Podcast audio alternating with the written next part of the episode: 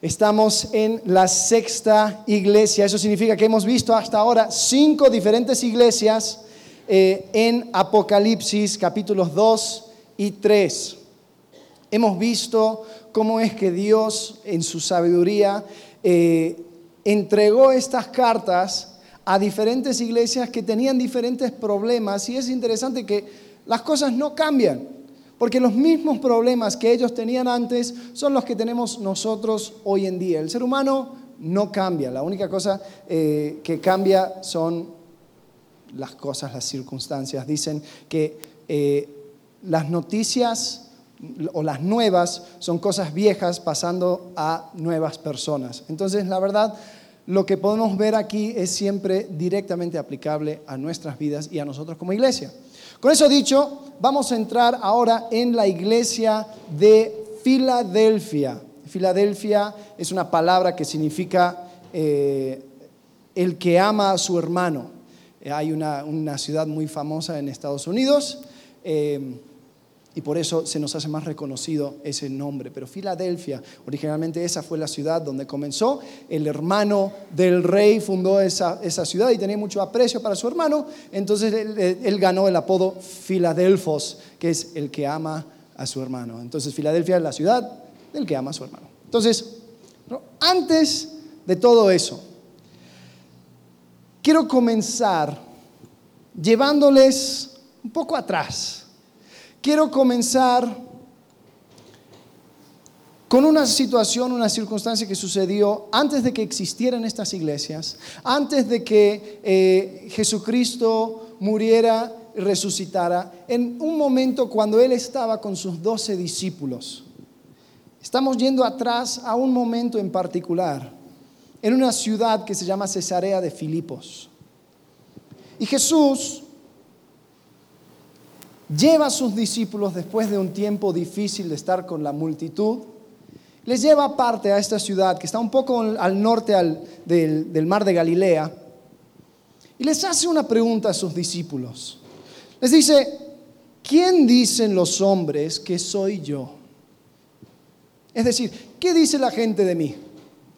Y los discípulos respondieron y dijeron, bueno, unos dicen que eres Juan el Bautista, Elías, a otros, y a otros dicen que eres algún profeta de los antiguos que ha resucitado.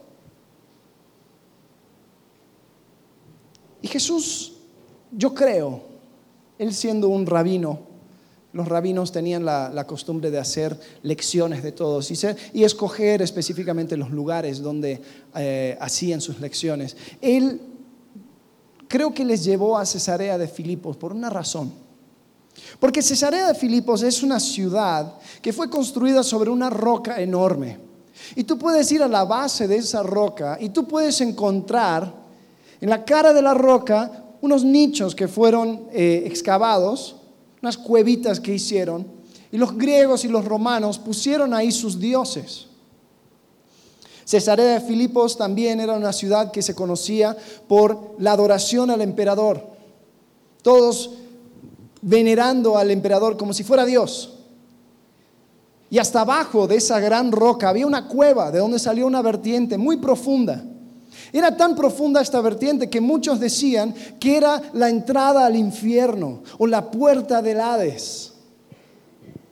Y ahí adoraban a un dios, al dios fauno, al dios Pan, que era mitad hombre, mitad fauno, y era el dios de la música, el dios de la alegría, pero también el dios de todo tipo de inmoralidad sexual. Y ahí tenían sus ritos. Y podemos imaginar a Jesús con sus doce discípulos ahí arriba y mirando todo lo que estaba sucediendo. Y Jesús le pregunta, ¿qué dicen los demás de mí?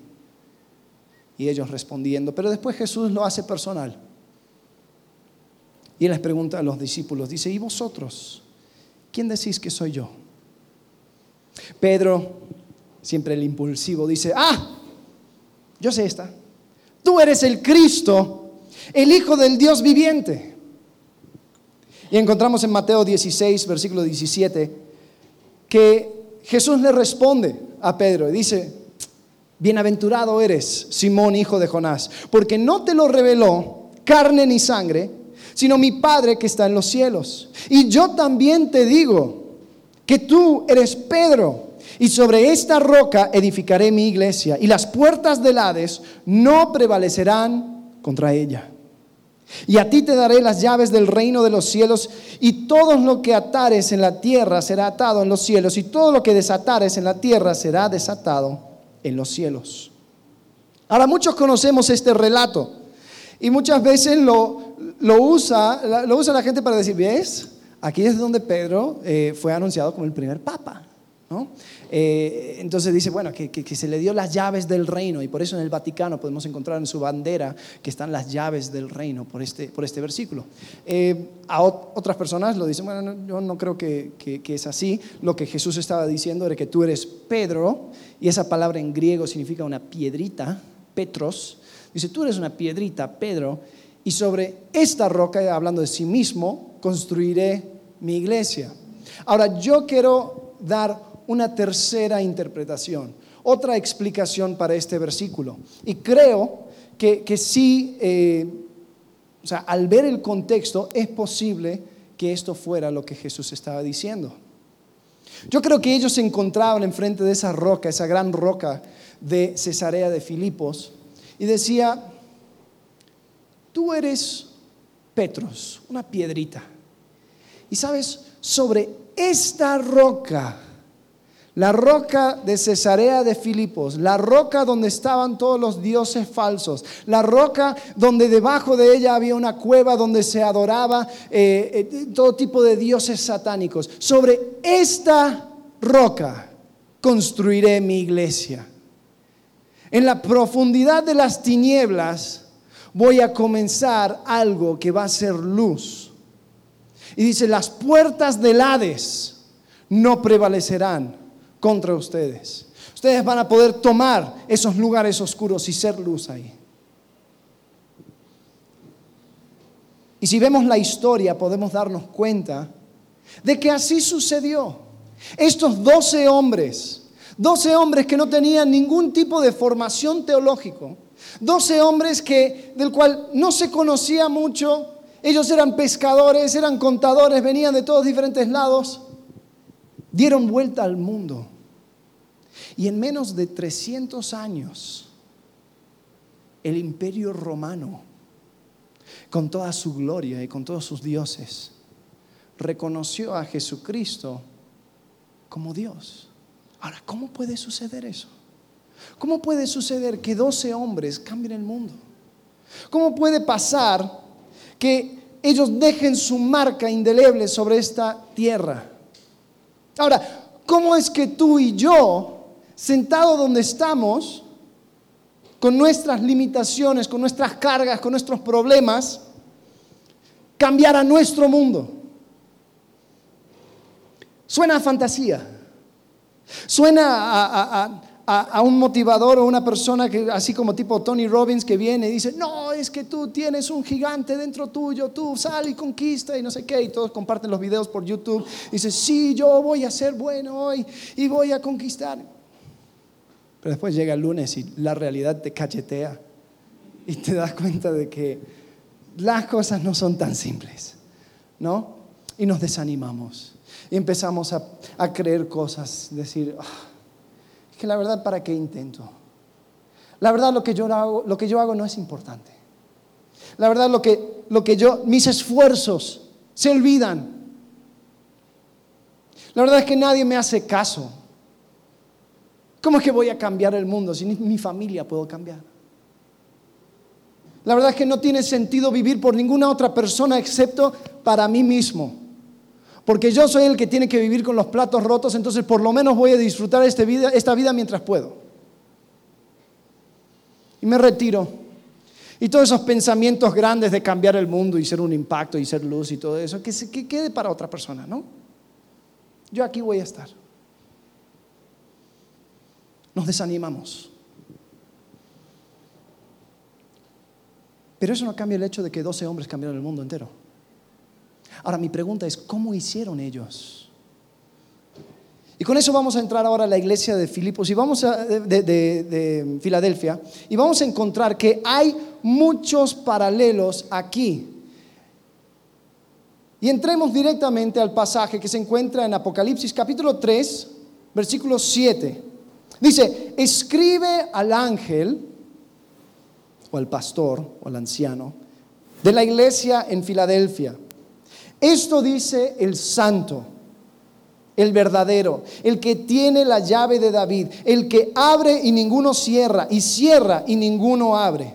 Yo conozco tus obras. He aquí, he puesto delante de ti una puerta abierta, la cual nadie puede cerrar, aunque, porque aunque tienes poca fuerza, has guardado mi palabra y no has negado mi nombre. He aquí, yo entrego de la sinagoga de Satanás a los que dicen ser judíos y no lo son, sino que mienten. He aquí, yo haré que vengan y se postren a tus pies y reconozcan que yo te he amado. Por cuanto has guardado la palabra de mi paciencia, yo también te guardaré de la hora de la prueba que ha de venir sobre el mundo entero para probar a los que moran sobre la tierra. He aquí yo vengo pronto. Retén lo que tienes para que ninguno tome tu corona. Al que venciere, yo lo haré columna en el templo de mi Dios y nunca más saldrá de allí. Y escribiré sobre él el nombre de mi Dios y el nombre de la ciudad de mi Dios la nueva Jerusalén, la cual desciende del cielo de mi Dios y mi nombre nuevo. El que tiene oído, oiga lo que el Espíritu dice a las iglesias. Ahora, algunas cosas interesantes de esta iglesia de Filadelfia. Lo primero es que Jesús no le reclama nada. Los que estuvieron la semana pasada sabían que había algunas iglesias que tenían que ser ajustadas, ¿no? Y decía, Jesús decía cosas como tú tienes nombre de que, de que, eres vivo, pero estás muerto, ¿no? Algunos dicen, yo tengo contra ti que has perdido tu primer amor, yo tengo contra ti, ta, ta, ta, ta, ta, todas estas cosas. Bueno, eso no lo encontramos en la iglesia de Filadelfia. Encontramos que solamente hay aliento, hay halago, hay eh, un, apoyo. Ahora, no se sabe mucho de esta iglesia. Eh, la ciudad donde se encontraban no era una ciudad grande, no era una ciudad eh, importante. Entonces, no sabemos mucho del contexto histórico en el cual se encontraba, pero sí podemos ver del texto de que ellos eran una iglesia de pocas fuerzas. Eso posiblemente podría tener que ver con tamaño, tal vez no eran muchos, tal vez eran 10, 15 personas y era la iglesia de Filadelfia. Tal vez no tenían tanta importancia, no tenían eh, personas ricas o personas que podían eh, ser de influencia en su sociedad. Encontramos que ellos tenían, ellos tenían pocas fuerzas, pero Jesús iba a hacer algo muy grande con ellos. Jesús iba a hacer que los de los que se llamaban judíos, los que ocupaban la sinagoga en esa ciudad, reconocieran de que Jesús les había amado a ellos, que ellos eran también parte del pueblo escogido, que ellos en realidad eran el pueblo escogido porque ellos aceptaron al Mesías. Los judíos en esa sinagoga habían rechazado a Jesús. Dijeron, no, nosotros no queremos nada que ver con este hombre, no es nuestro Mesías. Sin embargo, lo era. Era aquel que Dios envió. Pero trata de ser un judío ver eso. Jesús dijo, yo voy a hacer que ellos reconozcan de que yo te he amado. Ahora, ¿cómo es que puede suceder esto? ¿Cómo es que puede ser ellos siendo débiles, tener tanta, tanto poder, tanta influencia? ¿Cómo es que ellos, siendo nada, enfrentar a tan grande prueba? Ahora, la pregunta va junto con lo que vimos en Cesarea de Filipos. ¿Cómo cambias al mundo? ¿Cómo es que le das vuelta a tu entorno para la gloria de Dios? La idea central es esta. Si, vas, si estás tomando nota, escribe esto. Mi dependencia en Cristo es la fuente de mi fuerza. Mi dependencia en Cristo es la fuente de mi fuerza. Fíjense lo que el apóstol Pablo escribió en 2 Corintios capítulo 12, versículos 9 y 10. Dice, me ha dicho, hablando de Jesús, le dijo al apóstol Pablo, dice, bástate mi gracia, porque mi poder se perfecciona en la debilidad. Por tanto, de buena gana me gloriaré, más bien en mis debilidades, para que repose sobre mí el poder de Cristo. Por lo cual, Por amor a Cristo me gozo en las debilidades, en afrentas, en necesidades, en persecuciones, en angustias, porque cuando soy débil, entonces, ¿qué? Soy fuerte. No tiene sentido esa frase. Cuando soy débil, entonces soy fuerte, pero sabes, mi dependencia en Cristo es mi fuente de fuerza. Ahora, ¿cómo puedo sentir esa fuerza por medio de la dependencia en Cristo? Porque sí, muchas gracias, suena muy bien, pero ¿cómo hago? Tres cosas. Primero, reconociendo el carácter de Cristo. Segundo, estando consciente de mi tarea. Y por último, teniendo en vista el premio. Todas estas cosas lo encontramos en la carta a Filadelfia. Y vamos ahora a entrar en la primera cosa, reconociendo su carácter. ¿Sabes?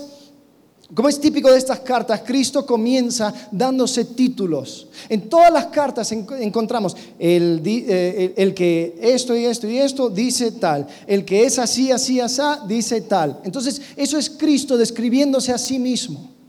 Y él dice, él se llama a sí mismo el santo, el verdadero, el que tiene la llave de David, el que abre y ninguno cierra, y cierra y ninguno abre.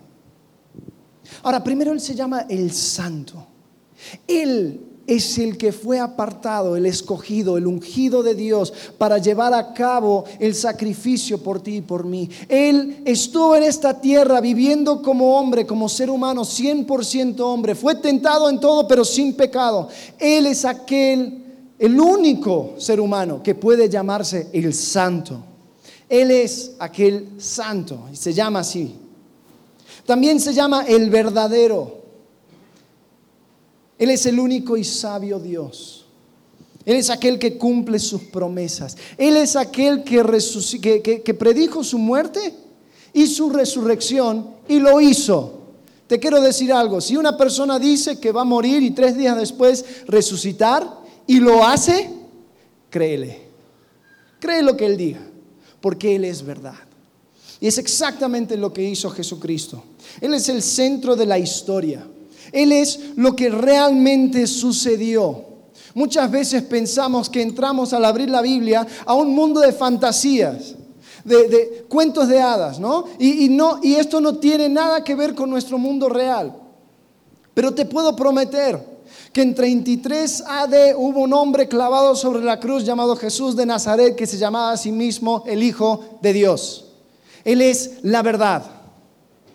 Y Él es el que tiene la llave de David. Ahora, este título tal vez tenga que ver con un pasaje en Isaías. Isaías capítulo 22, versículo 22, está hablando de aquel que va a seguir el linaje del rey David, porque Dios mismo prometió a David, dijo, yo no voy a permitir que tu, que tu trono esté sin un representante, sin una persona ocupando tu trono. Entonces, eh, el que va a ocupar prontamente el trono es el mismo Jesucristo. Y dice Isaías 22, 22, y pondré la llave de la casa de David sobre su hombro y abrirá y nadie cerrará. Y cerrará y nadie abrirá. Y aquí habla de que Jesús, Jesús estaba diciendo, yo soy el, el, el rey legítimo yo ocupo el trono legítimamente, no lo usurpé, no lo tomé de nadie, es mío. Yo tengo la llave de la casa de David. Pero también dice, yo tengo yo yo abro puertas que nadie cierra y yo cierro puertas que nadie abre. Ah, lo que él estaba diciendo ahí es que él era soberano, él es soberano. Cuando él actúa, nadie puede deshacer lo que él hace. Entonces él se llamaba así santo, se llamaba verdadero, se llamaba soberano, se llamaba legítimo rey.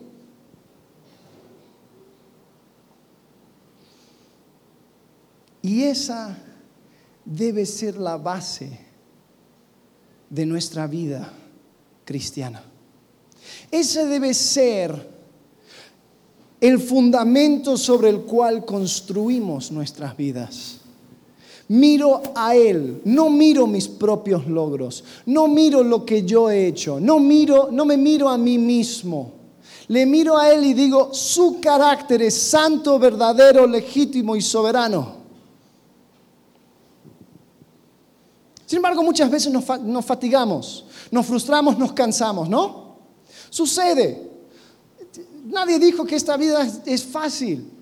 Nadie dijo que, la vida cristiana es algo que, que, vas a ir, no como dicen algunos, de victoria en victoria. No. Muchas veces hay derrotas, hay cosas que suceden, preocupaciones, angustias, sí. Sin embargo, ¿por qué nos fatigamos? ¿Por qué sucede? Yo creo que nos fatigamos porque empezamos a mirarnos a nosotros mismos. Empezamos a tratar a la vida cristiana como una lista de cosas que yo tengo que hacer más que mi posición delante de Cristo. Y la pregunta es esta, y esta es la pregunta que tienes que hacerte. Tú eres cristiano, tú te llamas cristiano por lo que haces o por quién eres. ¿Entendieron la pregunta? ¿Tú te llamas cristiano por lo que haces o por quién eres? Porque lo que yo hago es un montón de cosas, ¿no? Yo vengo, yo hablo, yo digo, yo voy a la iglesia, me levanto temprano, me cepillo los dientes, tengo toda esta lista de cosas, leo la Biblia cada mañana con mi cereal, yo ahí estoy, no digo malas palabras, yo trato de compartir un folleto de vez en cuando a las personas, hago esto, hago lo otro, bla, bla, bla, bla, bla. Y son cosas buenas. Pero si esa es la base, si yo digo, por eso soy cristiano, estoy equivocado. Juan capítulo 1, versículo 12 dice, mas a todos los que le recibieron, a los que creen en su nombre, les dio potestad de ser hechos hijos de Dios. ¿Por qué soy cristiano? ¿Por qué puedo decir que yo tengo una posición en el cielo? Porque soy hijo de Dios. No porque le estoy, estoy llenando una lista, no porque estoy haciendo ninguna cosa por mi fuerza.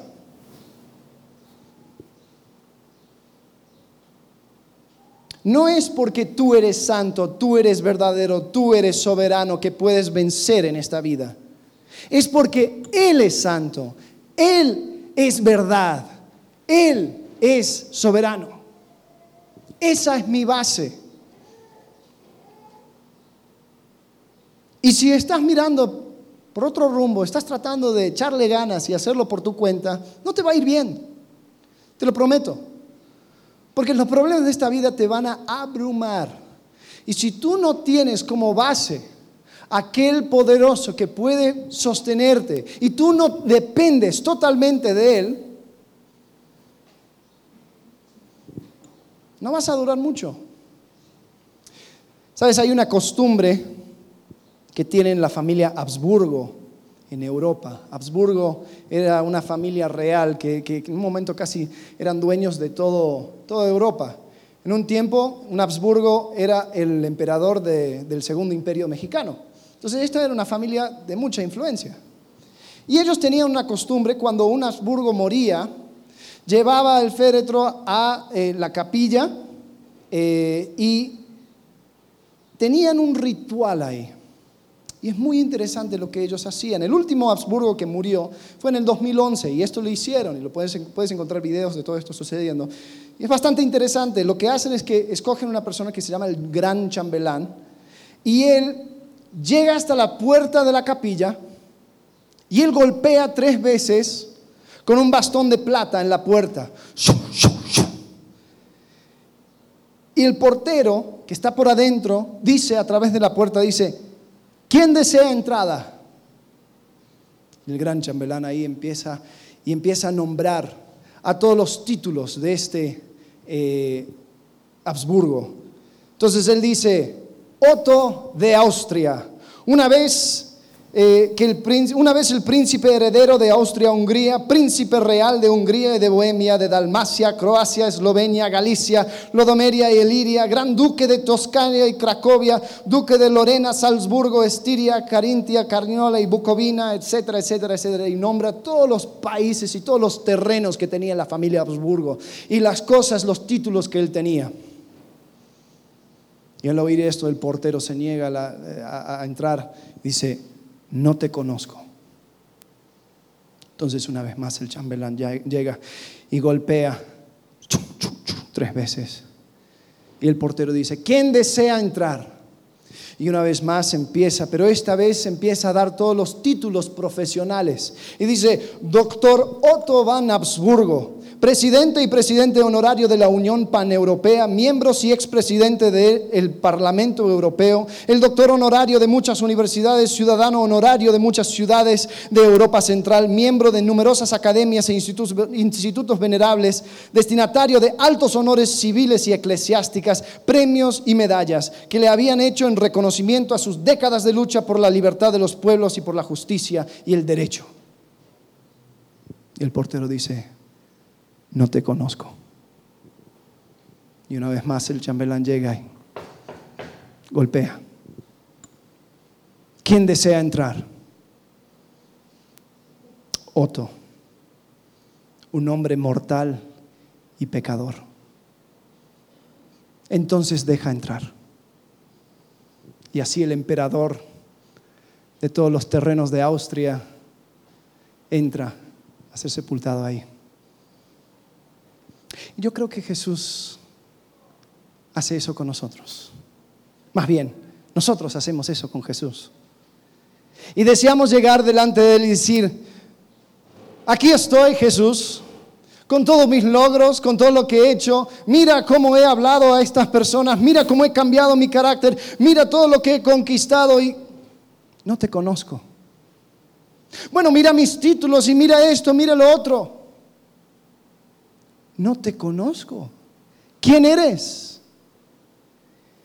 Y hasta que yo no reconozco que delante de Dios soy un hombre mortal y pecador, jamás voy a experimentar ese poder que tiene Cristo. Porque mi dependencia en Cristo es mi fuente de poder. ¿Quién soy? Un hombre mortal y pecador.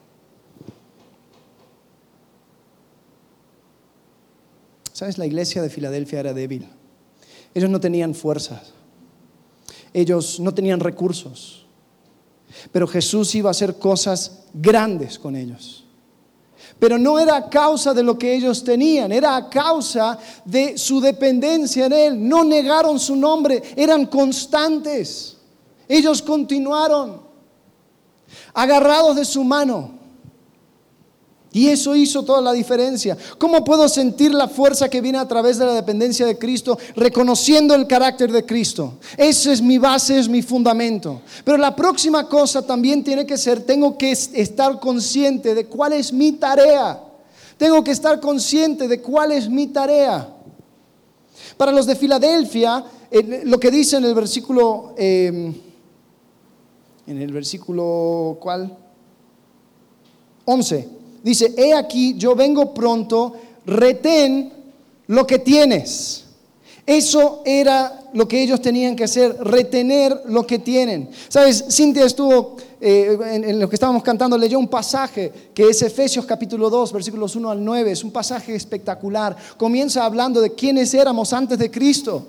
Éramos pecadores, éramos hijos de ira, lo mismo que los demás, etcétera, etcétera, etcétera. Pero en el versículo 4 dice, pero Dios que es rico en misericordia por su gran amor que nos amó, con que nos amó, aun estando nosotros muertos en pecado, nos dio vida juntamente con Cristo, por gracia sois salvos, y juntamente con Él nos qué? Nos resucitó y asimismo nos hizo qué? Sentar en los lugares celestiales con Cristo Jesús. Ahora, esto no tiene sentido, porque dice que nos dio vida, nos resucitó, y después nos sentó. ¿Por qué? Me acabas de dar vida, yo tengo que empezar a correr, tengo que empezar a ganarme el puesto, tengo que empezar a, vivir para Él y hacer y hacer y hacer y hacer. No, no, no, no. Primero, siéntate. Porque la obra fue terminada, porque Cristo hizo todo y tú no tienes que agregarle absolutamente nada para que sea efectiva su salvación en ti. Muchas veces, y digo esto, eh, viene a causa del contexto católico en el cual nos encontramos, existe el error en nuestras mentes de que lo que Cristo quiere de nosotros es que le echemos ganas para ver si podemos llegar a Él. Y les confieso de que yo, yo me frustro a veces porque trato, junto con Pablo, de ser muy claro cuando nosotros damos el Evangelio, cuando nosotros damos las buenas nuevas de Jesucristo decimos, tú puedes aceptar a Cristo por medio de la fe, completamente, gratuitamente, no tienes que añadir nada, es por gracia. Y después hablando uno a uno con personas, les pregunto, digo, ¿y cómo, es que uno tiene que hacer para, para llegar al cielo? Bueno, pues tengo que ser muy bueno y tengo que pues, tratar de dejar de pecar y tengo que quitar estas cosas y tengo que echarle ganas. No, así no funciona. Deja de echarle ganas. Deja de pensar que puedes ganar tu puesto, porque la primera cosa que hace Cristo cuando te resucita es que te sienta y dice, quédate aquí, porque la obra se completó. No hay nada que agregar. Mi dependencia de Cristo es mi fuente de poder. No hay nada más. En la iglesia de Filadelfia dice, retén lo que tienes. Retén lo que tienes. En el versículo, en el capítulo 4 de Efesios, versículo 1, dice, yo pues, hablando Pablo, yo pues, preso en el Señor, os ruego que añadéis como es, o que andéis como es digno de vuestra vocación con que fuisteis llamados, con toda humildad y mansedumbre, soportando con paciencia los unos a los otros en amor, solícitos en guardar la unidad del Espíritu en el vínculo de la paz, un cuerpo y un espíritu, como fuisteis llamados en una misma esperanza de vuestra vocación, un Señor, una fe, un bautismo, un Dios y Padre de todos el cual es sobre todos y por todos y en todos. Lo que estaba diciendo es que tú, la única cosa que tienes que hacer es guardar lo que ya se te dio. Cuando tú comienzas una nueva vida en Cristo, te da el departamento amueblado. Tú no tienes que ir y conseguir ninguna otra cosa. Lo único que tienes que hacer es guardar lo que tienes. Y Jesús dice, fuiste llamado. ¿Qué debes hacer? Tienes que vivir digno de tu llamamiento. El llamado ya lo tienes. Tienes unidad, tienes un fe, tienes un bautismo, tienes un Dios, tienes todas estas cosas. ¿Qué tienes que hacer? Guardar la unidad en el vínculo de la paz. Vivir entre esta nueva comunidad en paz. Crecer entendiendo cuál es tu llamamiento. Pero tú no inventas nada nuevo. A la iglesia de Filadelfia le dijo, retén lo que tienes. Ahora, con todo esto, existe el error de que me malinterpreten, que yo diga, ah, pues lo único que tienes que hacer es sentarte y dejar que Jesús haga todo y, y tú pues tómate una siesta. No, no estoy diciendo eso. Porque fíjate lo que dice en Apocalipsis capítulo 3, versículo 8. Dice, yo conozco tus obras. He aquí, He puesto delante de ti una puerta abierta, la cual nadie puede cerrar, porque aunque tienes poca fuerza, has guardado mi palabra y no has negado mi nombre. Bien, ¿quién abrió la puerta? Jesús. ¿Hay alguien que puede cerrar la puerta? No. ¿Para qué se abrió la puerta? Para que caminen. Se abrió la puerta para que ellos pasen por la puerta. La puerta del cual está hablando aquí en la iglesia de Filadelfia es que se, abrió la puerta para que el Evangelio pueda correr sin impedimento. Ellos puedan compartir y, y dar las buenas noticias a todas las personas en su región. Se abrió la puerta y nadie lo va a cerrar. Pero es para que ellos empiecen a caminar y empiezan a hacer luz donde están. ¿Sabes? Esa puerta sigue abierta. Esa puerta sigue abierta para ti y para mí, para que caminemos, para que seamos luz. Te pregunto, ¿cómo estás siendo luz tú en tu alrededor? ¿En dónde te encuentras? ¿En tu escuela? ¿En tu trabajo? ¿En tu familia? ¿Cómo estás permitiendo que Cristo y que el hecho de que tú tienes una dependencia de Cristo refleje en tu ser? De tal manera que las personas te miren y digan, yo quiero lo que Él tiene. Yo quiero lo que ella tiene. ¿Cómo estás siendo luz? ¿Cómo estás caminando por esa puerta? Por último, si quiero poder sentir esa fuerza que viene a través de una dependencia de Cristo. Tengo que reconocer el carácter de Cristo, tengo que entender mi tarea, pero por último yo tengo que tener en vista el premio. Tengo que tener en vista el premio. ¿Sabes por qué? Porque yo me fatigo, porque yo me canso, yo me frustro. Esta vida es difícil. Y para colmo hay un montón de personas como yo, testarudas, que, que, que van causando problemas entre las iglesias, etcétera, etcétera, etcétera. Me desanimo me quiero alejar. Segunda Corintios capítulo 4, versículo 16 al 18. Por tanto, no desmayamos. Antes, aunque este nuestro, este nuestro hombre exterior se va desgastando, el interior, no obstante, se renueva de día en día. Porque esta leve tribulación, piensa en lo peor que te pueda suceder. Aquí lo llama leve tribulación momentánea, produce en nosotros un cada vez más excelente y eterno peso de gloria. No mirando nosotros las cosas que se ven, sino las que no se ven, pues las cosas que son temporales, eh, las cosas se ven son temporales, pero las que no se ven son eternas. ¿Sabes?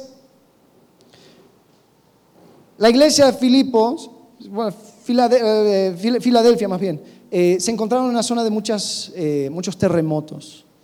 Y esta iglesia de Filadelfia, seguramente las personas que estaban ahí, ellos veían cómo es que lo que ellos construían se llegaba a derrumbar en un momento.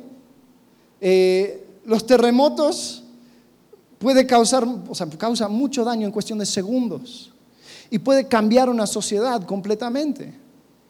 Y la iglesia aquí en Filadelfia, ellos tal vez habían presenciado varios, varios terremotos y sabían que las cosas de este mundo son temporales. Y Jesús cuando escribe su carta, ¿sabes lo que dice? Al que venciere, yo lo haré columna en el templo de mi Dios y nunca más saldrá de allí. Y escribiré sobre él el nombre de mi Dios y el nombre de la ciudad de mi Dios, la nueva Jerusalén, la cual desciende del cielo de mi Dios y mi nombre nuevo. ¿Sabes? Cristo le estaba prometiendo pertenencia y permanencia. Le estaba diciendo, sabes, aquí el que venciere va a tener un puesto para siempre, por el resto de la eternidad, junto a mí. Y tú vas a ser mío porque yo voy a poner mi nombre en ti el nombre de mi Dios. Wow. Pero cuántas veces nosotros bajamos la mirada bajamos la mirada hacia, las cosas que son temporales y empezamos a preocuparnos y empezamos a, a, fatigarnos y empezamos a decir, no, esto ya no vale la pena. ¿Sabes? Cuando tú sientes que no vale la pena es que bajaste la mirada. Y claro, si todo fuera temporal, esto no vale la pena. Pero mira, Levanta la mirada, date cuenta que tu esfuerzo, que tu vida, todo lo demás es para cosas que, tienen un valor eterno. El teólogo John Newton era la persona que escribió muchos himnos y entre ellos eh, Sublime Gracia que nosotros cantamos. Él estaba tratando de hacer esta comparación entre lo eterno y, lo, lo temporal.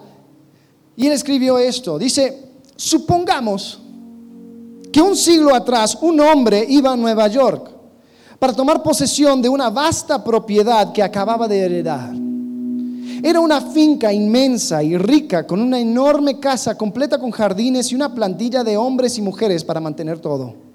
Sin embargo, a un kilómetro de distancia de la ciudad, su carruaje se rompió, obligándole a recorrer el resto del camino a pie. ¿Qué tontos seríamos?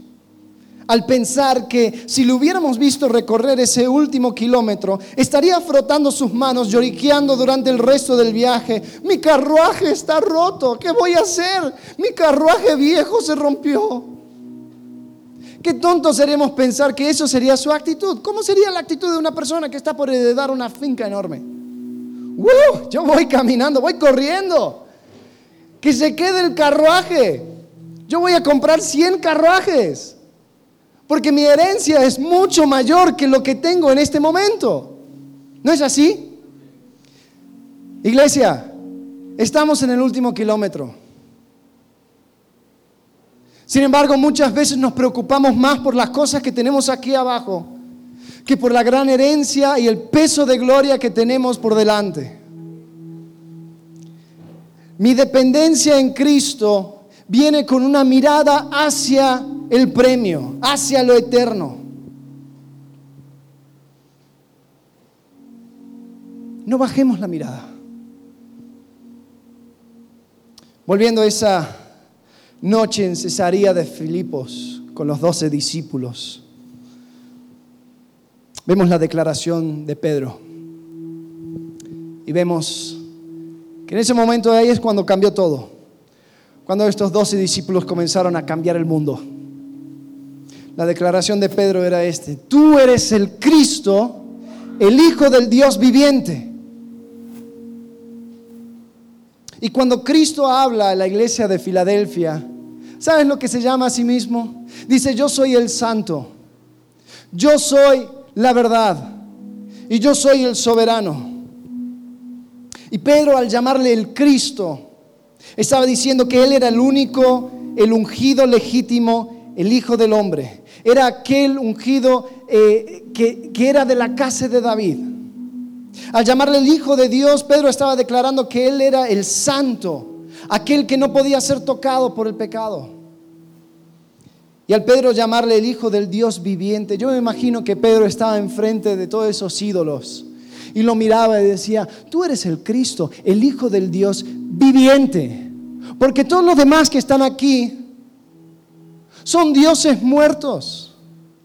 Aquí tenemos a Apolos y tenemos a Hércules y todos son hijos del Dios muerto. Tú eres el hijo del Dios viviente. Él es la verdad.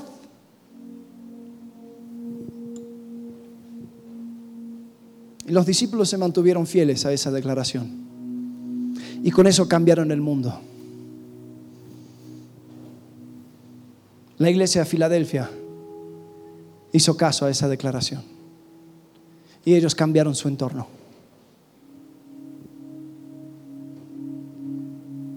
¿Cómo cambias el mundo? ¿Cómo, cambias tu mundo? Comenzando con una dependencia en Cristo. Te quiero animar a algo, te quiero desafiar a algo. Quiero desafiar a que dejes de echarle ganas a las cosas. Dejes de tratar de ganar tu puesto delante de Dios. Dejes de pensar en términos de listas y cosas que tienes que cumplir. Y comienza poniendo un nuevo fundamento, que es la persona de Cristo. Y te puedo prometer que todo va a empezar a cambiar. Porque el momento en que tú empiezas a actuar no para ganar algo, sino en agradecimiento, sino como partiendo de la dependencia que tienes en Cristo, no te va a costar tanto orar, porque tú sabes de dónde viene tu fuerza. No te va a costar leer la Biblia, aprender más de Él, porque tú sabes que un mayor conocimiento de aquel que te salvó es fuerza para ti, para vivir esta vida. Pero cuidado, si estás tratando de hacer esto solo. Porque serías parecido a una persona que tiene un coche que funciona perfectamente bien, pero para ir de un lado a otro sale de su coche y empieza a empujar, porque lo quiere hacer con sus propias fuerzas. No tiene sentido. Entra al coche, siéntate tranquilo y depende del coche.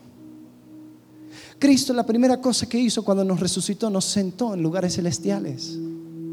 Siéntate tranquilo y confía en su poder para actuar en tu vida, porque una dependencia de Él es tu fuerza. De ahí parte. Vamos a cerrar los ojos, cada uno de nosotros. Y si tú todavía Estás escuchando esto y te interesa, pero tú no sabes dónde irías si llegarás a morir. Te quiero invitar a que comiences una relación con Cristo hoy en día, hoy mismo. Si creemos que Él es el Dios soberano, sabemos que Él está en todas partes, Él conoce tu corazón, Él te escucha, Él sabe todos tus pensamientos, ha estado contigo desde el comienzo. Pero tú no puedes tener una relación con Él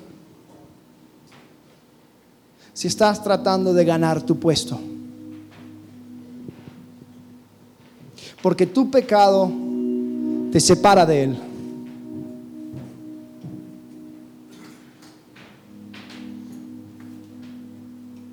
Y yo no puedo hacer nada para quitar el pecado que ya cometí.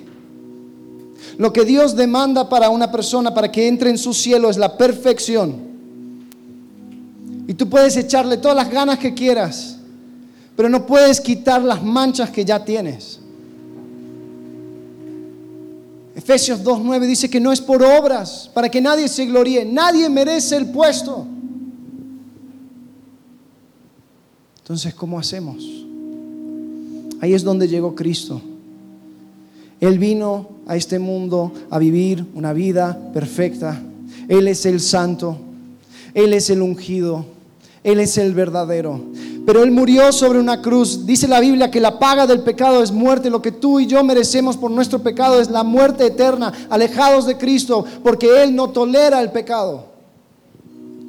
Sin embargo, aunque Él nunca pecó, Él murió.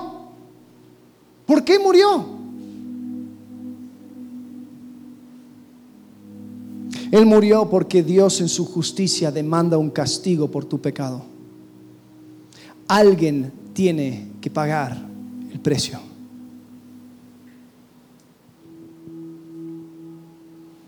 Y aunque la justicia y el amor pocas veces se mezclan, se encontraron en la cruz.